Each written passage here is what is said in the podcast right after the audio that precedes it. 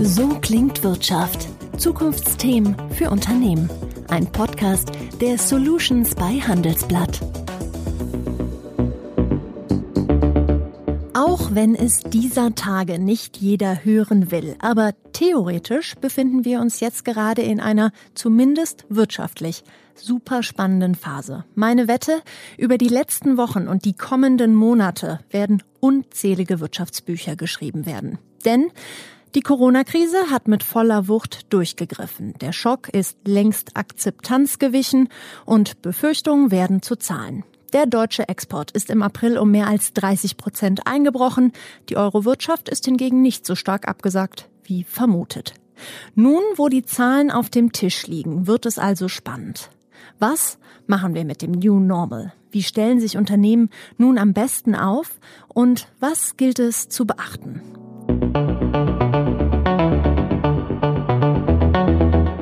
Mein Name ist Jessica Springfeld und über all diese Fragen möchte ich mit meinen zwei heutigen Gästen sprechen. Mir zugeschaltet aus Stuttgart Heiko Fink, Partner bei der internationalen Managementberatung Horvath und zuständig für die Themen Strategie und Transformation. Und Dr. Ralf Sauter, ebenfalls Partner bei Horvath mit dem Schwerpunkt Industrie. Meine Herren, ich nehme an, Kurzarbeit war bei Ihnen in den letzten Wochen kein Thema, denn wenn die Krise kommt, suchen Unternehmen Hilfe bei Beratung und das im Zweifelsfall schnell. Daher frage ich mich, ist man als Berater dazu angehalten, sich von einer Pandemie kürzer überrumpelt und geschockt zu fühlen als andere Wirtschaftszweige, Herr Sauter? Ja, äh, Frau Springfeld, das ist ähm, schwer zu sagen. Natürlich waren wir ähm, alle überrascht, aber dann auch ganz schnell damit beschäftigt, äh, mit der Frage, wie können wir Unternehmen helfen und wie können wir unser eigenes Unternehmen, unsere Projekte alle auf Remote-Arbeit äh, umstellen. Und insofern schwer zu sagen, ob das länger gedauert hat. Ich denke, wir waren so betroffen wie alle anderen auch. Herr Fink, stimmen Sie zu? Wie lange hat der persönliche Schock angehalten? Das ist in der Tat eine gute Frage. Ich meine, diesen persönlichen Schock der ersten äh, Wochen im März, das können wir alle ganz gut nachvollziehen. Aber das Erstaunliche ist eigentlich, wie schnell ähm, es nicht nur uns, es der gesamten Wirtschaft gelungen ist, sich auf ähm, diese Veränderungen einzustellen und äh, wie schnell auch neue Arten der Zusammenarbeit entsprechend etabliert wurden. Journalisten haben es ja gerne sehr griffig. Letztens erst gelesen, wir bewegen uns von der Survival Mode zu The New Normal. Herr Sauter, welche Veränderungen der letzten Monate werden Unternehmen denn auch nach Corona noch begleiten? Wir haben die letzten Wochen mit viel über 100 Vorständen gesprochen und daraus können wir klar drei große Herausforderungen, die die Vorstände uns mitgegeben haben, nennen. Die erste große Herausforderung liegt darin, die richtige Balance zu finden zwischen dem Verlauf der Geschäftsentwicklung und entsprechenden notwendigen Kostensenkungen. Die zweite oft genannte Herausforderung hängt stark mit dem New Normal zusammen. Also im Zentrum steht die Frage, welche Trends durch die Corona-Krise entstehen und welche Auswirkungen sie auf das Geschäft haben und vor allem in welcher Geschwindigkeit. Und äh, die dritte große Herausforderung ist ähm, damit äh, in Verbindung, dass die Digitalisierung aller Lebensbereiche sich massiv beschleunigt hat. Wir alle erleben das ja in unserem Leben und dass die Unternehmen vor große Herausforderungen stellt. Also wie kann ich Kunden digital erreichen und wie kann ich mich intern effizient aufstellen mit meinen Lieferanten zusammenarbeiten. Also wirklich auch eine Frage, wie sieht die Welt im New Normal aus? Was hat Sie überrascht, wenn Sie sagen, Sie haben insgesamt ähm, mit 100 Vorständen oder Leitenden äh, gesprochen? Was ähm, war so ein Trend, den Sie feststellen konnten, dass der sich über Branchen hinwegzieht? Es ist ja sehr unterschiedlich, wie die Branchen teilweise betroffen waren. Einer Airline geht es dieser Tage schlechter als einem Pharmakonzern. Eine der ganz wichtigen und großen äh, Themen ist, dass 90 Prozent Unternehmen irgendwo dazwischen sind. Die verlieren einen Teil ihres Geschäfts, die haben, gewinnen ein neues Geschäft dazu. Ähm, und insofern äh, müssen die in Szenarien denken, in Szenarien handeln äh, und sich auf verschiedene Situationen einstellen, die meistens nicht so extrem sind, wie man es aus der Presse ähm, auch entnimmt. Die Zahlen, ich habe sie gerade genannt, ähm, der Rückgang ähm, im April, die Nachricht ist noch nicht besonders alt. Ähm, sie sind jetzt sehr tief verwurzelt in der Industrie. Haben Sie diese 30 Prozent überrascht? War das das, womit Sie gerechnet haben? Haben Sie gedacht, das ist vielleicht sogar noch, noch schlimmer mit dem Export? Nee, mich hat es nicht überrascht, äh, vor allem wenn man einige ähm, deutsche auch Schlüsselindustrien anschaut, beispielsweise den Maschinenbau, Werkzeugmaschinenbau, der schon vor der Corona-Krise im Jahr 2019 ein schwieriges Jahr hatte, wo die Wachstumsraten zurückgingen, viele Unternehmen ähm, schon Probleme hatten aufgrund von Trends, die lange äh, schon bekannt sind, also Transformation im Antriebsstrang, weg vom Verbrennungsmotor, Brexit oder Handelskriege. Und die Krise jetzt beschleunigt das Ganze natürlich gerade in diesen Branchen, die sowieso schon im Strukturwandel stecken. Herr Fink, Herr Sauter hat das Wort Transformation gerade schon erwähnt und genau das ist Ihr Kernthema, Strategien und Transformation. Die beschleunigte Transformation der letzten Wochen müsste für Sie doch deshalb eigentlich besonders spannend sein. Nun kann man so eine Transformation sich ja immer so ein bisschen kopflos geschehen lassen oder eben mit Kalkül. Ähm, wie erleben Sie Ihre Kunden in den Tagen? Wie gehen diese mit den neuen Strukturen um? Also das ist genau eine absolut spannende Frage und ähm, in einem sind sich alle, alle Entscheider einig. Es reicht nicht, dass man jetzt nur auf die aktuellen Herausforderungen schaut und diese löst. Um wirklich auch in Zukunft erfolgreich zu sein, müssen jetzt die Weichen gestellt werden. Und äh, da spiegeln sich im Moment insbesondere drei Themen eigentlich wieder. Zum einen ist das, und das ist überhaupt nicht überraschend, das Thema Digitalisierung allerdings mit einem etwas anderen Blickwinkel als vor Corona. Jetzt wird der Anspruch formuliert, dass die Digitalisierung auf die Projekte fokussiert werden muss, die einen direkten Mehrwert für das Unternehmen bedeuten. zum Zweiten ist das die konsequente Arbeit an der Kosten- und Ergebnisstruktur. Also es muss wirklich alles auf den Tisch gelegt werden, vom Produktportfolio über die internen Kostenstrukturen hinweg, um sicherzustellen, dass man in der Zukunft wirklich auch noch wettbewerbsfähig ist. Und als drittes, und das ist sicherlich ein ganz entscheidender Punkt, sind sich alle Entscheider einig, dass die Mitarbeiter in den Fokus äh, zu rücken sind, da dies das wichtigste Gut im Unternehmen ist und hier auch die Kompetenzen so weiterentwickelt werden müssen, damit es auch für die zukünftigen Anforderungen passt. Ich weiß nicht, ob das möglich ist, das für Branchen zu generalisieren, aber Sie haben gerade gesagt, es muss immer ein direkter Mehrwert sein beim Thema Digitalisierung dieser Tage. Wo haben Sie Beispiele gesehen, wo der sofort erkennbar war? Also zum einen ist das häufig in der Interaktion mit den, mit den Kunden. Wenn man zum Beispiel an den, an den Maschinenbau denkt, dann ähm, wollen viele Kunden nun auf einmal, dass die Ferndiagnose von Schäden in Produktionsanlagen etc. funktioniert. Das ist in der Tat, ähm, wird es nochmal ein beschleunigter Trend zu der, im Vergleich zu der Vor-Corona-Zeit oder natürlich auch in der Finanzindustrie. Da diskutieren wir ja schon länger, wie viele Filialen eine Bank wirklich benötigt und was über Digitalbanken alles funktionieren kann. Also das sind Themen, die wirklich im Geschäftsmodell zum Thema Digitalisierung auch relevant sind. Und selbstverständlich, wenn man nach, nach innen in die Unternehmen guckt, dann sind es Themen, die Effizienz zu steigern. Wie funktioniert die virtuelle Zusammenarbeit? Wo kann man auf einen einheitlichen Datenzugriff ähm, zurückgreifen? Das sind die Themen, die im Moment im Vordergrund stehen. Die Mitarbeiter hatten Sie ebenfalls erwähnt und das ist natürlich ähm, auf einmal so eine Sache. Ich kenne das auch selber bei uns im Haus, werden jetzt sehr viele Taskforce gebildet zu verschiedenen digitalen Themen. Ab und zu stellt man natürlich aber trotzdem fest, hm, der ein oder andere Digitalexperte, der fehlt jetzt hier einfach theoretisch in der Runde noch. Die fallen ja auch nicht vom Himmel. In, in welche Richtung ähm, beraten Sie da Ihre Kunden? Was merken Sie, wo da Probleme oder auch Lösungen liegen? Also das, das Wichtige ist sicherlich, dass man sich als Unternehmen erstmal die Frage stellt, was sind meine zukünftigen Kompetenzprofile, die ich wirklich benötige. Wenn ich heute einen, einen Vertrieb habe, der große Maschinen verkauft und zu den Kunden reist, um diese Maschinen zu verkaufen, dann kann das in Zukunft anders funktionieren, wenn Produktvorstellungen im Zweifel auch mittels Virtual Reality gemacht werden. Das sind auch andere Verkaufsargumentationen, die dann geübt werden müssen. Das heißt, auch hier muss die Kompetenz angepasst werden.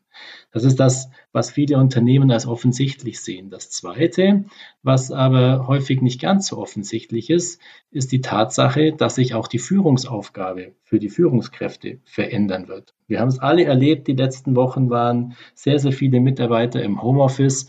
Und das macht etwas mit den Mitarbeitern. Die einen sind vielleicht frustriert oder gestresst, weil sie das Thema privat und beruflich nicht unter einen Hut bekommen können. Die anderen begeistern sich vielleicht für diese neue Art der Zusammenarbeit. Das heißt, die Führungskräfte müssen auf beide Extreme vorbereitet sein und auch ihren Führungsstil entsprechend anpassen. Denn eines ist klar, die Leistungsträger müssen gehalten werden und müssen motiviert werden. Und gute Mitarbeiter verlassen ähm, häufig nicht schlechte Firmen, sondern verlassen schlechte Führungskräfte. Herr Sauter, die Führungskräfte wurden ja gerade ganz gezielt angesprochen und Sie haben zu Beginn gesagt, dass Sie eben genau mit diesen gezielt auch in den letzten Wochen gesprochen haben. Aus Ihrem Gefühl heraus, was überwiegt da gerade in den Führungsetagen ähm, für eine Einstellung? Ist man schon überall so weit, das als Chance zu begreifen, vielleicht auch diese Krise, oder ist das zu einfach gedacht? Ähm, doch, ich würde auf jeden Fall sagen, dass ähm, das als Chance begriffen wird, beziehungsweise man sich jetzt aufmacht, die Chancen zu suchen. Es ist ja immer schnell äh, eine Idee entwickelt, wir können ein bestimmtes Produkt oder XY jetzt ähm, ähm, produzieren und vermarkten.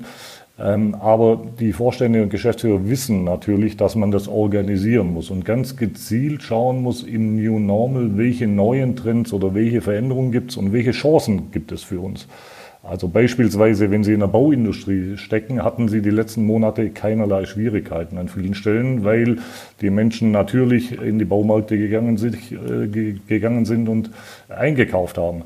Nach vorne hin ist aber klar, äh, Fabrikgebäude oder Hotels werden wahrscheinlich die nächsten ein, zwei Jahre weniger gebaut werden. Da wird Geschäft wegfallen. Andererseits gibt es neue Ansätze, neue Möglichkeiten.